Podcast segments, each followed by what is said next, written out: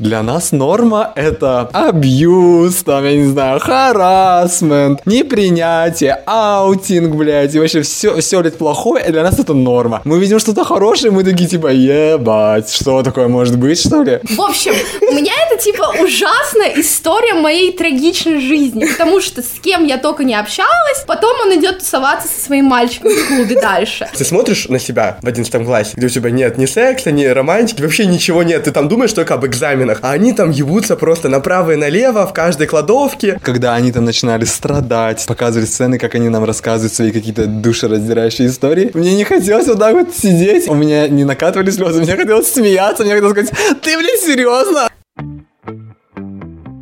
Всем привет! Это подкаст «13 причин посмотреть» и мы его ведущие Алена и Артур. В нашем подкасте мы регулярно обсуждаем различные фильмы и сериалы и также приглашаем гостей. В этом выпуске мы обсудим один сериал, а именно второй сезон «Трепет сердца» или же «Heartstopper» на английском он называется. Мы первый сезон обсуждали в прошлом году. Это, кстати, до сих пор самый популярный выпуск среди всех наших подкастов. Надеемся, то, что и этот выпуск вы с удовольствием послушаете. На мой взгляд, второй сезон еще круче даже. Но более того, в этом выпуске мы обсудим фильм фильм «Красный, белый и королевский синий», квир-ромком. Специально в качестве гостя у нас сегодня Мутали Маскео, квир-активист, контент-креатор. Всем привет, да, э, меня зовут Мутали, я родом из города Шимкент, Казахстан, но уже много лет я проживаю в Алматы. Среди моих контент-креаторских проектов, которые, соответственно, и активистские, это проект Казах Куир про ЛГБТ, секс, дейтинг и отношения на казахском языке. Вместе с моей подругой Мирой Унгаровой мы делаем подкаст «Квирный сквирт». Недавно Недавно у нас в гостях был Артур, и скоро выпуск с ним про квир-репрезентацию в кино и сериалах выйдет. Так что, по сути, вы его уже можете послушать. Там мы как раз-таки обсуждали очень много квирных фильмов и сериалов. В этом году вышла такая документальная работа моя. Она называется «Квир по-казахски». Я исследовал казахскую, казахстанскую идентичность через квир-призму, через вопросы истории, социологии, антропологии и так далее. И очень рад сегодня быть гостем на этом подкасте. Я очень рад, что мы смогли заколабиться с подкастом подкастом «Квирный сквирт». Также спойлер, в одном из следующих выпусков мы будем обсуждать финальный сезон сериала Sex Education вместе как раз-таки с Мирой, авторкой и соведущей подкаста «Квирный сквирт». А в этом выпуске мы обсуждаем гейские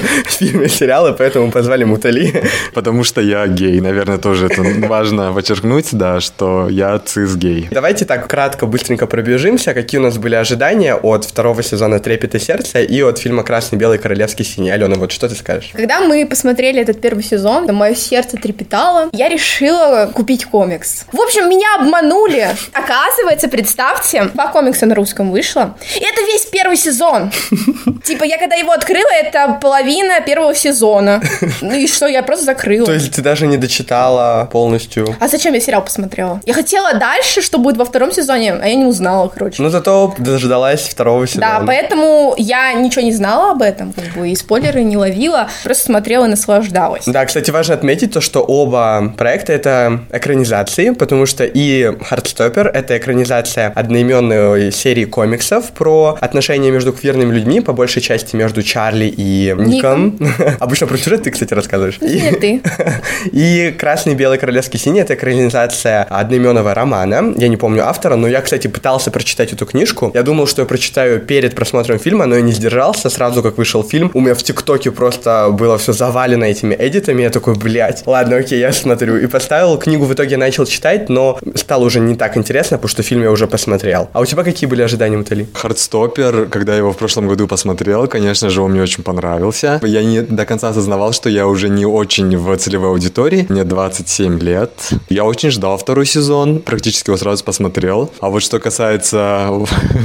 Простите, второй фильм, который мы сегодня обсуждаем, я до сих пор не запомнил его название. Мне кажется, оно очень сложное. Я просто говорю, что это фильм про принцев, но при этом там всего лишь один принц. Типа я про него слышал, я такой думал, выйдет скоро, я его просто посмотрю. Ну, то есть не было такого, что я такой прям ждал это. Я просто понимал, что это будет таким большим поп-культурным явлением, и мне его нужно будет посмотреть, чтобы быть вообще в курсе, типа, что происходит. Давайте я тогда немного еще расскажу про сюжет. Тут история про сына президентки США, первой женщины-президентки, то есть вымышленная история, и принца как раз-таки британского королевства, и между ними начинается бурный роман роман, который идет по тропу от э, ненависти до любви. Какое-то время соперничали, у них была какая-то неприязнь друг к другу, но когда произошла очень такая стрёмная ситуация на званом ужине, им пришлось имитировать дружбу, чтобы не портить репутацию обоих государств. Они начали сближаться, и между ними начинается очень такой фанфиковый роман. Подробнее мы обсудим это в спойлерной части. А сейчас давайте ознакомимся с тем, какое кино в целом смотрит Мутали, и у нас есть для него, как обычно, Блиц. Фильмы или сериалы? Фильмы. Любимый жанр. Такая европейская бытовая драма. Любимый фильм и любимый сериал. Хоть я и сказал европейская бытовая драма, но мой самый любимый фильм — это «Сумерки». Я тоже люблю «Сумерки». Боже, я его даже полностью никогда не смотрел. А сериал? Это постоянно меняется, но я думаю, что Stranger Things. Серьезно? Неожиданно. Что больше всего любил смотреть или пересматривать в детстве? Думаю, это Гарри Поттер. Ну, типа, Гарри Поттер — это вообще было моим таким эскапизмом в детстве. Мои родители очень много всегда ругались. В итоге они развелись. Книжки Гарри Поттера, они вот были для меня каким-то спасением. И я помню, что мы всегда ходили, брали в про- видеопрокате кассеты с Гарри Поттером. И вот, типа, и вот я прям очень любил, типа, смотреть и пересматривать Гарри Поттера. Кассеты? Да, я миллениал. Здравствуйте. Еще раз повторяю. А, смотреть дома или в кинотеатре? Дома. В каком фильме, сериале ты бы хотел сняться? Ну, пускай это будет Sex Education, ладно. Лучший фильм, сериал о MLM отношениях. Отношениях между парнями. Недавно я посмотрел сериал «Смайли». Это испанский сериал. Очень сильно во мне откликнулся, потому что он про миллениалов. Еще раз подчеркиваю, я миллениал. Про двух парней, которые живут в Барселоне. Одному 31, другому 35, что ли, что-то такое. Он был снят в 2022 году, и он очень классно как бы отображает жизнь таких городских геев, которые давно уже себя приняли, все про себя поняли. Ну, просто как how they navigate in life, да, типа как они живут, вот про их лайфстайл какой-то. И на данный момент это вот мой любимый из последнего, что я смотрел такого гейского. Первый фильм, сериал, в котором ты увидел квирную репрезентацию. Ой, я думаю, что это «Горбатая гора». Тогда мне было лет 10, наверное, и «Горбатая гора» была фаворитом на «Оскаре». Тогда она не выиграла статуэтку за лучший фильм, но хайп она вела конкретно. Мне кажется, я сам до конца, наверное, не понимал, типа, что я гей, но просто это вот такой, наверное, первый яркий пример какой-то гейской и гомосексуальной репрезентации. На самом деле, «Горбатая гора», она прям реально настолько хайпа навела, что стала словом нарицательным. Все об этом фильме знают, даже те, кто его не смотрел, даже самые ярые гомофобы используют его как шутку какую-то. Но фильм на самом деле очень классный, я считаю. Окей, и последний вопрос. Сериал-фильм с самыми экологичными отношениями. Это сериал, который мы будем сейчас обсуждать, это «Хардстоппер». Да, я специально поставил этот вопрос последним, чтобы был такой плавный переход, потому что я тоже считаю то, что сериал «Трепет сердца» очень хорошо показывает, как стоит вести себя в отношениях, да, то есть немного даже как какой-то учебник по тому, как стоит вести коммуникацию с своим партнером, ну, неважно даже в каких гетеросексуальных, гомосексуальных отношениях. Как будто бы очень редко встречаю я сериалы или фильмы, где отношения показаны, ну, так, экологично. Вы согласны с этим? Но это сказочная экологичность. Ну, это то, к чему стоит стремиться, верно? Да, но не факт, что будет. Окей, тогда мы можем приступать к обсуждению со спойлерами этого самого сериала.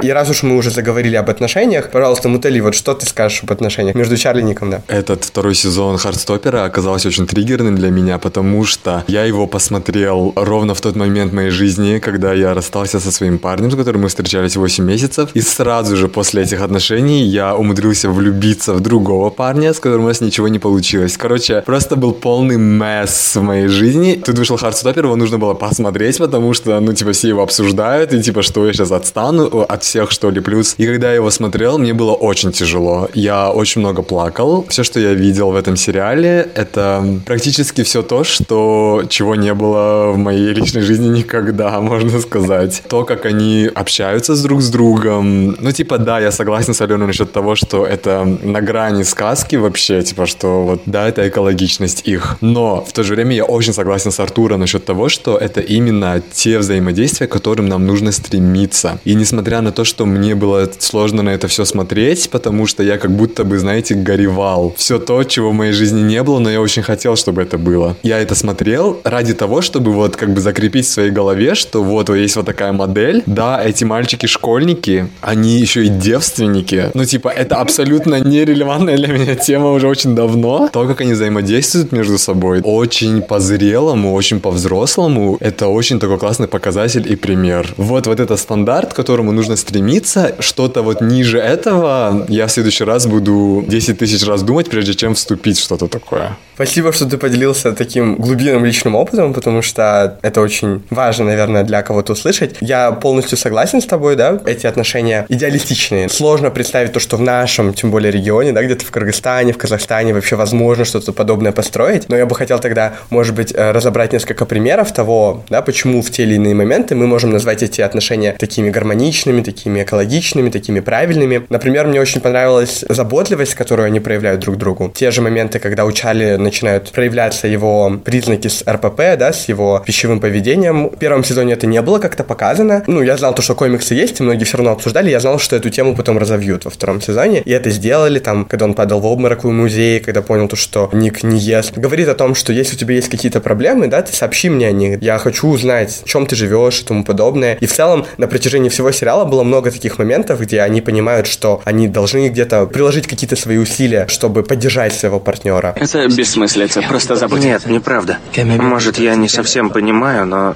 говори, если так себя чувствуешь. Если у тебя плохой день или если я могу хоть чем-то тебе помочь, подбодрить тебя.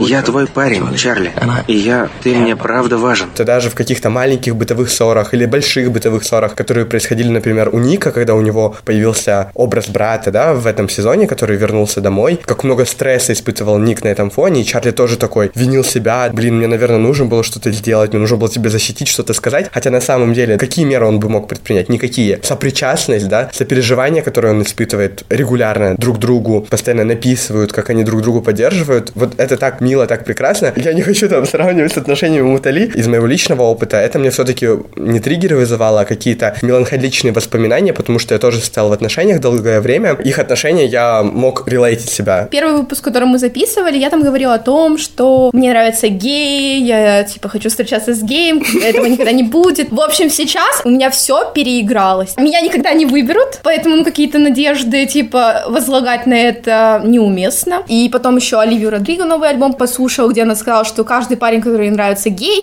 В общем, у меня это типа ужасная история моей трагичной жизни, потому что с кем я только не общалась, потом он идет тусоваться со своим мальчиком в клубе дальше. Я посмотрела именно в тот период, когда я это уже, знаешь, за грани не вдохновения и там какой-то айконик, испытываю тревожность и раздражение от того, что я устала. Мне нравятся геи, но геям нравятся мальчики, и это, короче, замкнутый круг, который меня раздражает. Перейдем к самому сериалу. Мне понравилось, как они открыли эту личную травму Чарли, и это было так сделано пошаговое, чтобы его не испугать. Его партнер мог отреагировать совершенно по-другому, ну, не знаю, наброситься с какими-то нападками, почему ты не ешь, давай ешь. Я это принимаю, но мы можем бороться вместе, например. Да, давай очень- что-нибудь найдем какое-то решение этому. Да, очень бережно он подходил ко всем вопросам. То есть мне очень нравилось то, что они относятся друг к другу бережно на протяжении всего сюжета, и это проявляется не только когда у него РПП, но и в любых аспектах, да, то есть они очень трепетно относятся к чувствам друг друга, и это очень важно. Мне очень нравилось не только в отношениях между Ником и Чарли, но и вообще там вообще одни парочки, да, можно так сказать, в этом сериале, как они относятся к личным границам друг друга, если они там, например, целуются, и как будто бы вот сейчас дело дойдет до секса, но кто-то из них говорит, я не готов. И второй человек спокойно это принимает, и они, ну, типа, садятся, они разговаривают, типа, такие, а, окей. Гейский мир, к сожалению, он не всегда так построен, да? Из-за, там, внутренней гомофобии, из-за вот какого-то стыда, из-за, там, ну, столько всего там, как бы подавлено внутри. Некоторые парни могут харасить друг друга, да? Они могут э, склонять друг друга к сексу, это вообще норма, особенно среди миллениалов. Когда ты видишь такое, ты думаешь, типа, вау, оказывается, можно так сделать. И, блядь, ничего с тобой не будет, человек тебя не бросит, человек э, также останется с тобой. Вот это все видеть, это так рефрешинг, так классно, так терапевтично. Пусть это будет сказкой фантазии, но спасибо, короче, креаторам Хардстопера. Насчет секса, вот мы привыкли в подростковых, ну, сериалах, фильмах, что они так легко на это решаются. Да. Но для меня это такое мероприятие слишком уязвимое, не понимаю в своей голове. И классно то, что вот они это обсуждают и могут в любой момент остановиться, потому что для меня это прям стресс. Очень важный поинт в той же элите, в той же эйфории. То, что сами подростковые сериалы так сексуализированы, так фетишизированы во многих аспектах. Ну, например, ты смотришь на себя в 11 классе, где у тебя нет ни секса, ни романтики, вообще ничего нет. Ты там думаешь только об экзаменах. А они там ебутся просто направо и налево, в каждой кладовке, порнографию снимают, я не знаю, всякие видео в каких-то масках, БДСМ, а им, блин, по 16-17. И в этом плане сериал «Трепет сердца» намного куда ближе к реальности, на мой взгляд, по крайней мере. Тем более существуют исследования о том, которые говорят, что поколение Z позже начинает заниматься сексом. И в странах, где активно есть сексуальное просвещение, сексуальное образование, тоже позже начинают заниматься сексом. Они относятся к этому намного более ответственно. Не как какой-то запретный плод, как это есть повсюду, а как к чему-то, к чему они уже готовы, то, что они понимают, что это существует, это есть. К этому нужно относиться максимально серьезно, с трепетом, бережностью и большой ответственностью. Просто плюс, плюс, плюс, плюс, плюс, плюс, плюс. Реально, я тоже слышал про такое исследование, что зумеры, да, Gen Z, для них секс вообще далеко там, типа, не в приоритете чаще всего. Им даже приоритетнее вкусно поесть, типа, да, что даже это может быть выше, чем, типа, секс, потому что реально Артур прав, что для нас, там, для миллениалов, для поколений старше, секс это всегда было очень запретной темой. Есть какая-то такая фиксация на сексе, и, и это все всегда так неловко, странно, от того, что можно вот так успокоиться, да, как-то, как говорит Артур, бережно, спокойно этот experience прожить. Нет, все как-то должно быть криво-косо, блядь, странно. Когда ты активист, и ты это все видишь уже, все, ты через эту призму, блядь, живешь, смотришь, ты смотришь на комьюнити, прям становится очень обидно, ты думаешь, почему так, так же может не быть, давайте мы будем чуть-чуть разговаривать, как бы ситуация меняется. Тоже стоит обращать внимание на то, что это британский контекст, где Великобритания с квир-правами и где мы, да, Центральная Азия. То, что они там могут проговаривать, это все, конечно же, это в том числе потому, что культура другая, да, у нас культурные различия. В этом плане, как бы, наверное, кому-то тяжело будет сконнектиться с этими персонажами, потому что в их жизни вообще полная противоположность. Мы ранее это в квирном сквирте с Артуром уже обсуждали, то, что оба главных персонажа, они белые. Такой для нас порог с точки зрения сконнектиться. Ну, допустим, я не белый, да, сейчас не буду говорить за всех. Как бы если откинуть вот это вот все, там есть и другие пары, да, которые не белые пары. У них тоже очень здоровые, классные взаимодействия. Тао и Эль. Было очень интересно наблюдать за их тоже отношениями. Тоже такая ситуация нестандартная. Из-за того, что они не белые, мне реально было интереснее за ними наблюдать. Я бы хотел также вернуться к исследованию о том, что Gen Z еще, в отличие там от миллениалов и предыдущих поколений, 50% или все больше, короче, людей с каждым поколением идентифицируют себя как квир-люди. В этом сериале почти все квирные, да, главные герои, они все квирные. И ты такой смотришь на это и думаешь, например, какие-нибудь гетерасты могут на это смотреть и думать, ух, что за пропаганда, да? Тут все, блин, геи, лесбиянки, трансгендеры и тому подобное. В то время как на самом деле это та реальность, в которой мы уже находимся, то, что молодое поколение все больше и больше начинает принимать свою ориентацию. Я в ТикТоке как-то видел переписку. Это такой рофильный ТикТок, где переписываются два молодых парня, там лет по 14. Короче, у них интимная переписка такая, там это оказался пранком. Но меня это все равно навело на мысль о том, то, что сейчас вот, например, какие-то 13-летние, 12-летние, 14-летние даже с доступом в интернете могут наконец-то видеть какую-то определенную репрезентацию, видеть определенные кейсы, случаи того, что есть много открытых квирных людей, если даже не в России, Кыргызстане, Казахстане, то где-то на Западе, и могут уже в этом возрасте принимать, осознавать, понимать ту же терминологию, с чем они могут себя сопоставить, да, с кем они могут себя соотносить и как они могут себя идентифицировать. Не просто говорят, ну, мне нравятся мальчики, да, они называют себя бисексуальными людьми и так далее. Все больше молодежь может это принимать, и все больше молодежь может гибче, да, относиться к своей сексуальности. И в этом сезоне нам показали вот именно много разных форматов отношений. Был фокус не только на Чарли и Ники, но и, как уже сказал Муталина, Эль с э, Тао и квирных девушках, я их именно забыл, но у них тоже был интересный, да, тоже взаимоотношения с э, матерью одной из них, которая оказалась очень, на самом деле, деспотичной, а также линия с асексуальным парнем. Я думал то, что ему тоже дадут какую-то гейскую линию, потому что за ним начал ухаживать там один парень, заглядываться на него и э, даже поцеловал, а потом, оказывается, осознает то, что он асексуален. Но я считаю то, что здесь линия сексуальности была показана как-то странно. Что вы об этом думаете? Я, конечно, не асексуальный человек и не аромантичный человек. В целом у меня нет каких-то претензий к тому, как они это показали. Пока что дали такую затравку. Просто как бы они нас потихонечку как бы вот посвящают в то, что вот этот персонаж, он асексуален, аромантичен. И я думаю, что в любом случае все следующем сезоне они это раскроют. Если они дальше это не будут раскрывать, конечно же, у меня тогда тоже появятся вопросы. Но на данном этапе я думаю, что это классный такой, очень аккуратный вход в эту тему. Как бы мне наоборот нравится, что на нас это вот так не навалили, как будто, знаете, это такая лекция по асексуальности. Ну, типа, вот так потихонечку как это происходит, и он сам тоже такой не может понять, типа, что такое и так далее. Просто я жду продолжения. Ну, то есть я пока что не строю какие-то эти, потому что в целом, ну, я, насколько понимаю, эту корову под названием Hardstopper Netflix будет еще очень много доить. Я, короче, еще даю шанс. Типа, я жду, что будет дальше. Мне кажется, это такое, знаешь, индивидуальное поведение человека. Мы же не можем предсказать, как он будет себя вести. Я раньше в школе думала, что я асексуальна, потому что меня никто особо не привлекал, я не испытывала каких-то романтических чувств. Потом я запала на геев, короче, потом они опять мне разбили сердце. Я сделала из чувака гея. Открыла мир э, гей-клубов. Ну, короче, это супер травма в моей жизни. Я до сих пор не понимаю, кто я. Ну, в принципе, я крашусь в девочек, но все равно я, наверное, гетера. Короче, я не знаю, кто я, вот, но я не отодвигаю теорию, что я сексуалка.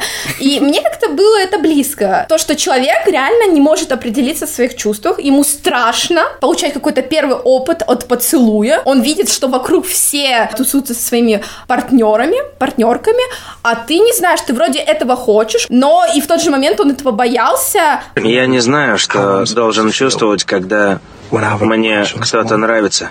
Я читал книги, где кто-то влюбляется, но все равно не понимаю.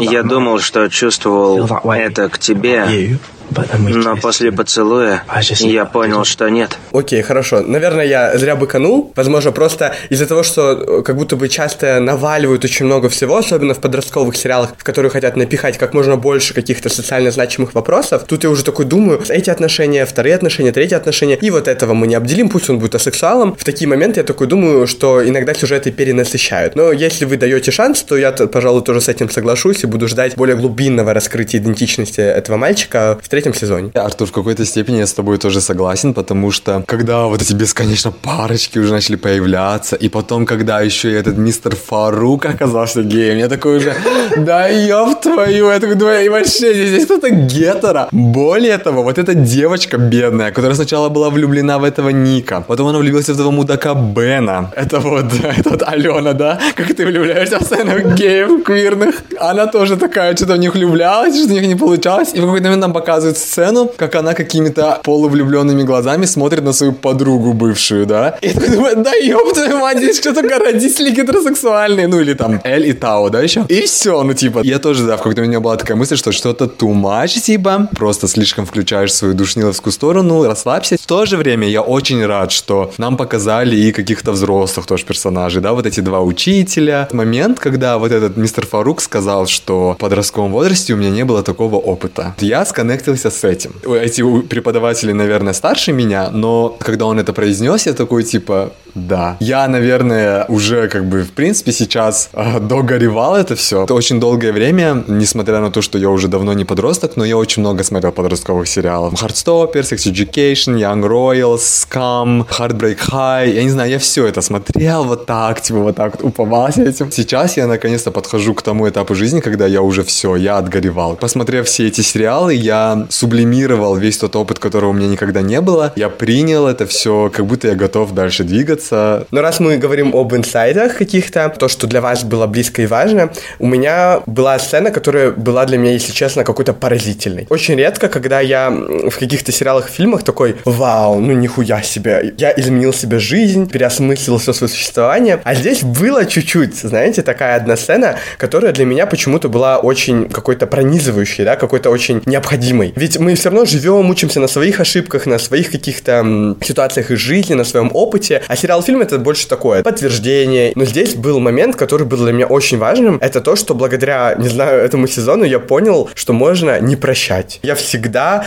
думал, верил. Тем более я недавно посмотрел сериал Тед Ласса, в котором типа мораль про то, что вот, нужно всех прощать, нужно быть добрыми, и тогда жизнь будет прекрасна. Повсюду, отовсюду идет вот эта мораль, наставление о том, что нужно быть добрыми, принимающими. Если ты отпустишь эту ситуацию, простишь его, то тебе будет легче. Нихуя. Этот сериал так и сказал, да, можно сказать, слово в слова. Когда пришел Бен извиняться перед Чарли, я думал, ну, сейчас Чарли его простит, да, ну, как обычно, там все так мило, сладко закончится. Тем более, учитывая, какое настроение у этого сериала, такое позитивное, очень доброжелательное. Я думал, значит, тут будет какой-то хэппи-энд, они там помирятся, он его простит, и все, не разойдутся. И для меня это было такое вымораживающее, да, типа сцена, когда он ему говорит, нет, я тебя не прощаю, ты хочешь, чтобы я тебя простил, чтобы тебе стало легче? Я был в ахуе. И ты просишь простить тебя, чтобы тебе стало легче? Я рад, что ты понял, что был неправ, но ты не вынудишь меня простить тебя.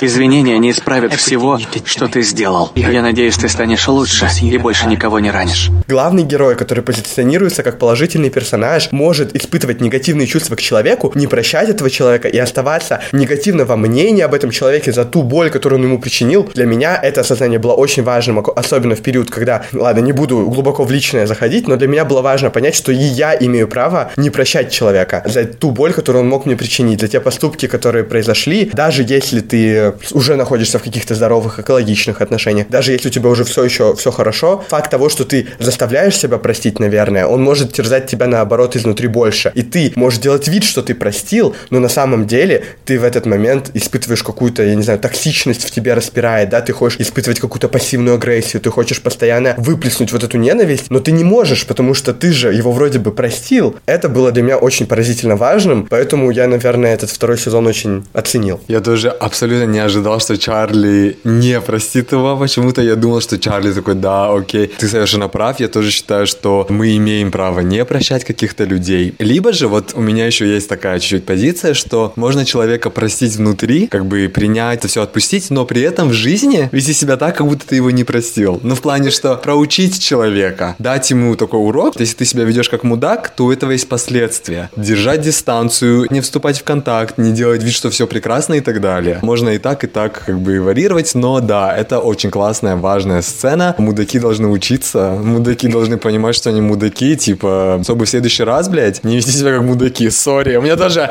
чуть-чуть такое триггерящее это все. Ну, кстати, жиза, потому что, ну, сейчас токсик — это такое отрицательное оскорбление в твою сторону. Но я себе тоже позволяю быть иногда злой, раздражительной, и когда человек напрямую проявляет тебе агрессию, ты не должен улыбаться, чтобы получить одобрение от других людей, что, типа, ты добрый персонаж, я могу быть и отрицательным также. А были для тебя какие-то инсайты из этого сезона, которые... У меня просто было подтверждение того, чего я хочу. Супер добрая атмосфера поддерживающих друзей, когда они пром дома устроили. И я очень хочу, чтобы, например, компания каждого человека относилась друг к другу с теплотой и бережностью. Токсичности хватает вокруг нас, и хотелось такое, знаешь, укромное место, где мы могли бы быть такими, какими мы есть. Подростки могут смотреть и брать пример. Да, я согласен. Тут в целом показаны экологичные отношения не только романтические, но и дружеские. Как они друг о друге заботятся, как они друг друга поддерживают. Правда, какая-то утопия,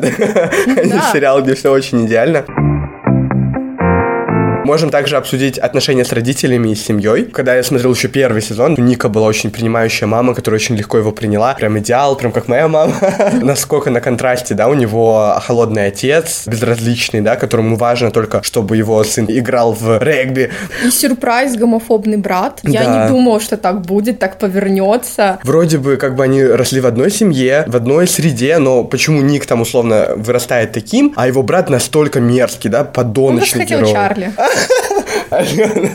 Не все латентные, окей? А, окей. Ну, то ли что ты об этом скажешь? Вообще, вот эта вся линия с отцом, она мне чуть-чуть показалась какой-то форсированной. То, что его отец оказался французом, я такой, э, да чего? Типа, у меня была такая сначала реакция, типа, и то, что Ник разговаривает на французском. Чтобы было секси. Да, и вообще это как будто, да, у них как бы был бюджет на то, чтобы полететь в Париж и снять там, и они такие, что мы еще можем сюда там навертеть, накрутить и накинуть, о, пускай у Ника будет папа француз, но типа это как будто вот так выглядело, меня какое-то отторжение, конечно, это все вызывало, но мне понравилось, что как бы родители могут быть и такими тоже, что-то, что с чем, например, я могу, да, как-то вот сконнектиться, конечно же, не до конца, то, что брат какой-то вот он слишком, как будто вот был вот тоже такой карикатурный, что ли, персонаж, как будто вот он совсем. Ну, я такой, ладно, наверное, это нам показывается для подростков инструктаж, типа, как себя можно вести в таких ситуациях. Я только за то, чтобы квирные люди были счастливы, у них все было хорошо, тем более подростки, чтобы у них дома дома ничего плохого не было в жизни, это им как-то поможет это все прожить, я файн с этим, типа, окей, ладно. Меня больше возмутила мать вон той девочки. А... Я ненавижу, когда родители манипулируют пространством, где ты живешь. Типа, если ты лесбиянка, я не хочу тебя, типа, видеть у себя дома. Это, вот, это несправедливо. Да, самое ужасное, дети становятся уязвимы, да, в этот период, потому что они реально зависимы от своих родителей. То, что им приходится, да, соответствовать каким-то стандартам и правилам, которые есть дома у родителей, хотя родители там обязаны обеспечивать, предоставлять им там элементарно крышу над головой, еду и так далее, чтобы их дети не умирали, но они даже это могут отобрать, если ты просто не соответствуешь какому-то представлению о мире, о жизни, которую есть у родителей. Условно, какие-то расовые вопросы, да, если ты темнокожий, то у тебя родители тоже темнокожие, и вряд ли тебя родители будут дискриминировать за то, что ты черный. Там, если ты девочка, женщина, то у тебя есть мама, женщина. Какие-то другие аспекты, за которые дискриминируют, они в этом моменте довольно-таки отличаются. В этом особенность, да, какая-то в угнетении ЛГБТ людей. Квир-люди, они рождаются в гетеросексуальных семьях, да, например, чаще всего условно, то даже сами родители не могут разделить с ними очень часто их переживания. У них нет совместного одинакового опыта, живут по каким-то стандартным представлениям о том, какой должна быть семья и так далее. И в этом плане дети не могут часто обратиться к своим родителям, именно потому что они отличаются даже от них. Даже родители Чарли были довольно строгими. Чарли находился в каких-то здоровых отношениях с Ником, но тем не менее они считали то, что он скатывается по учебе из-за этого, использовали довольно, на мой взгляд, слишком жестокие методы не поговорить спокойно, как-то уже сразу ограничивающие какие-то накладывали действия, да, на то, что ты не можешь видеться с ником, пока там не сдашь какой-то там экзамен и так далее. Все не, далеко не идеально, даже будучи в каких-то экологичных отношениях, у них есть какие-то побочные проблемы, они как раз-таки накладывались, чтобы показать, как, будучи в отношениях, они могут помогать друг другу в этих ситуациях, как они могут друг друга в этих ситуациях поддерживать, могут быть опорой друг для друга, если даже семья против тебя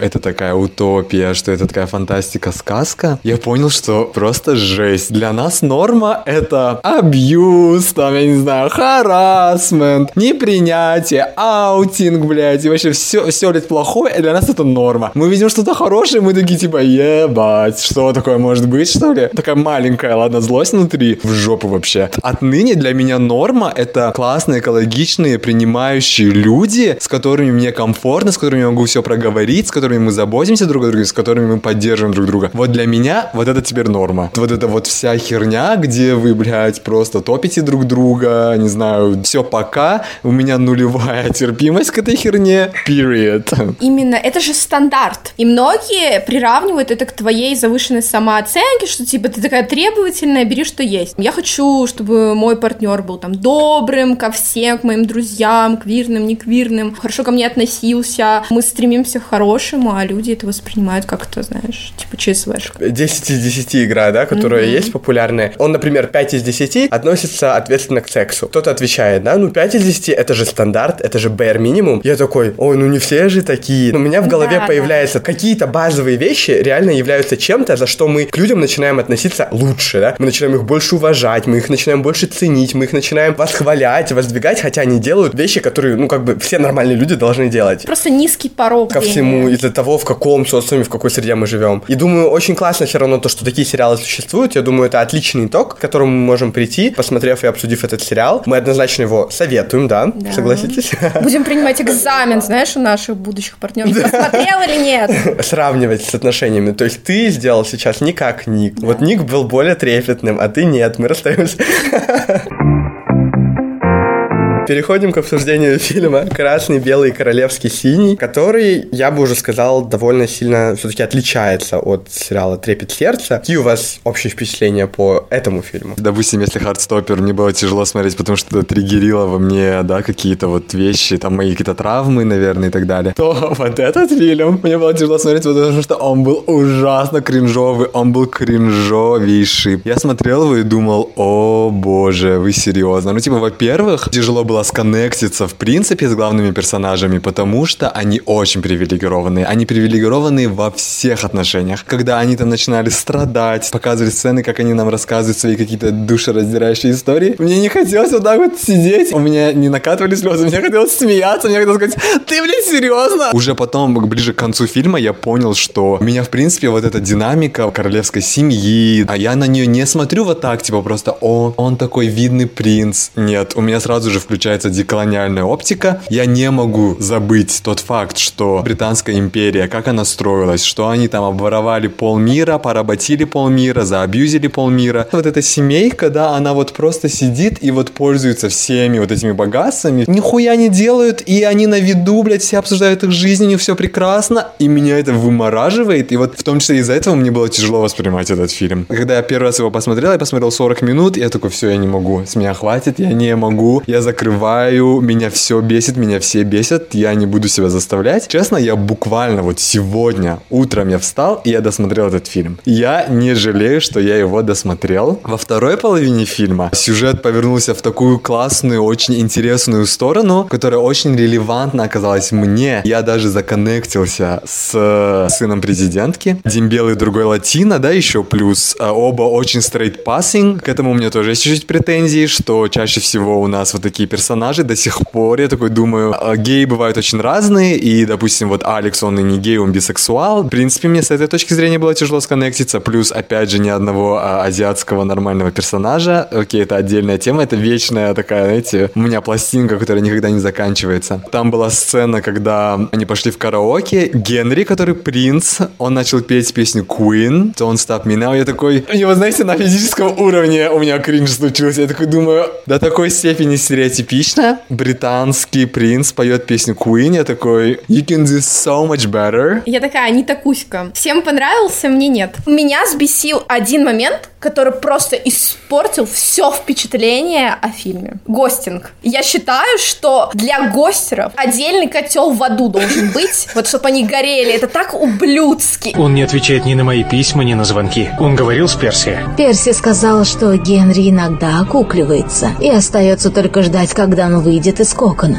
Я не могу дождаться, я схожу с ума. У тебя есть авиамили. Лети в Лондон, верни своего мужчину. Это просто он еще приехал к нему в замок извиняться и выяснять. Меня настолько это триггернуло, потому что в моей жизни два раза был гостинг, и гостили меня. Ну, типа, это ужасно, это отвратительно, и ты, типа, винишь себя, а этот принц не такусик, типа, ой, ты меня не понимаешь. Боже мой, я просто хотела выключить и не досматривать. Все, два из десяти за красивую съемку.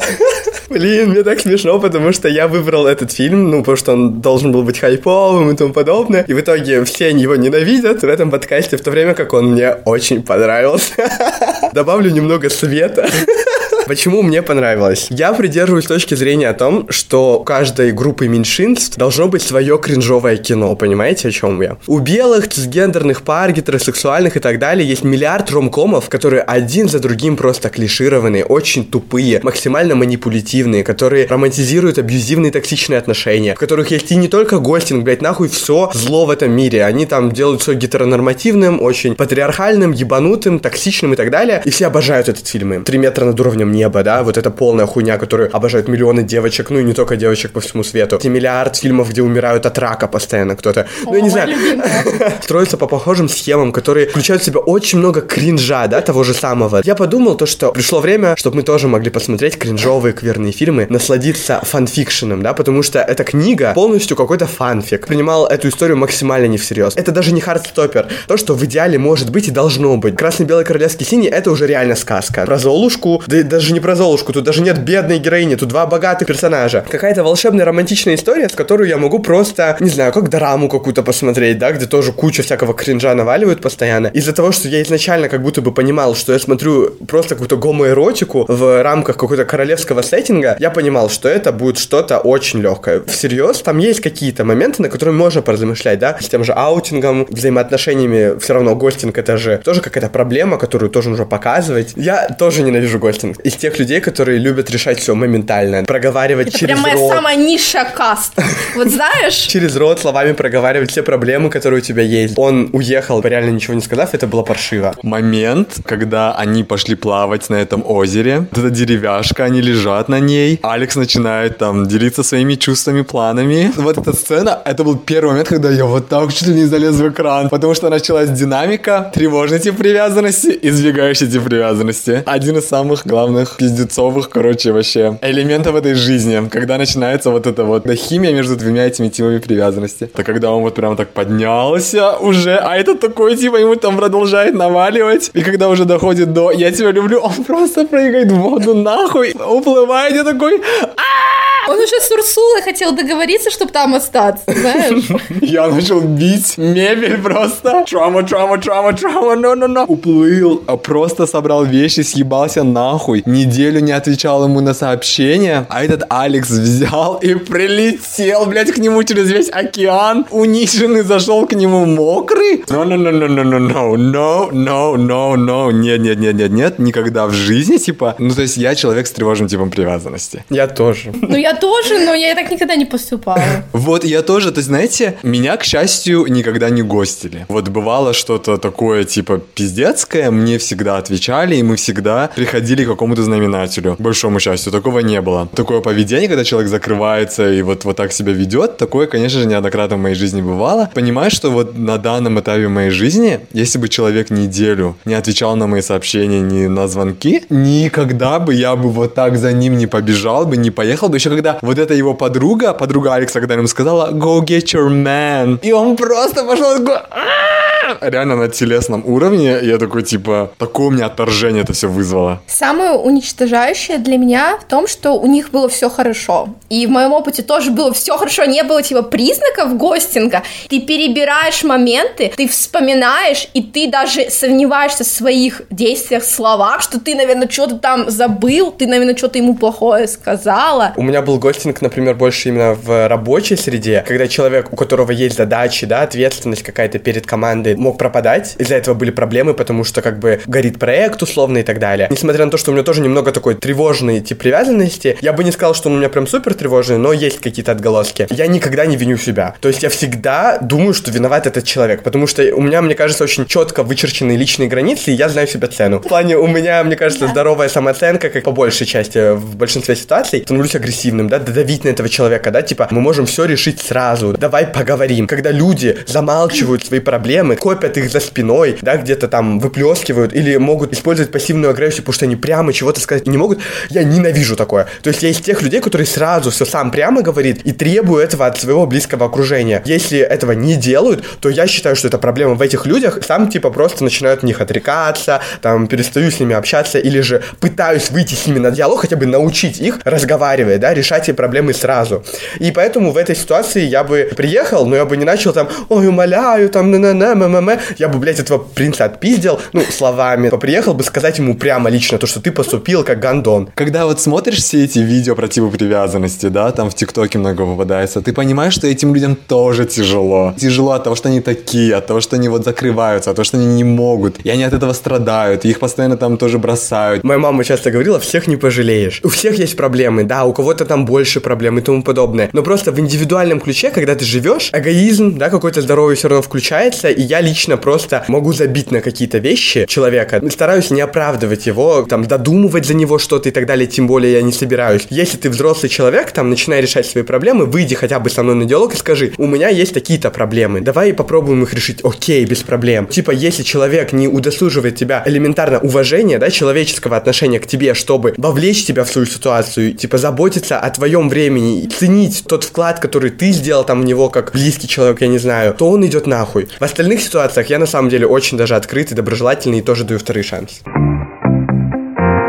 Этот фильм как раз-таки вот из части фанфиков, ромкомов там древних, да, в которых романтизировался какой-то такой токсичный подход, показано в фильме то, что как будто бы это романтично, то, что он поехал за ним, через дождь пришел добиваться, да, своего Black Cat, а он такой весь Golden Retriever, да, и вся хуйня. Мы понимаем то, что это на самом деле нездорово и как-то неправильно, но кто-то это может романтизировать. С этой части, да, это плохо, то, что этот фильм в 21 веке, да, в 23 году показывает вот такой формат взаимоотношений. Изначально было такое ощущение, что этот фильм не для квирных людей, не для геев, он как будто бы для гетеросексуальных девушек, которые фетишизируют геев. Которые любят яой.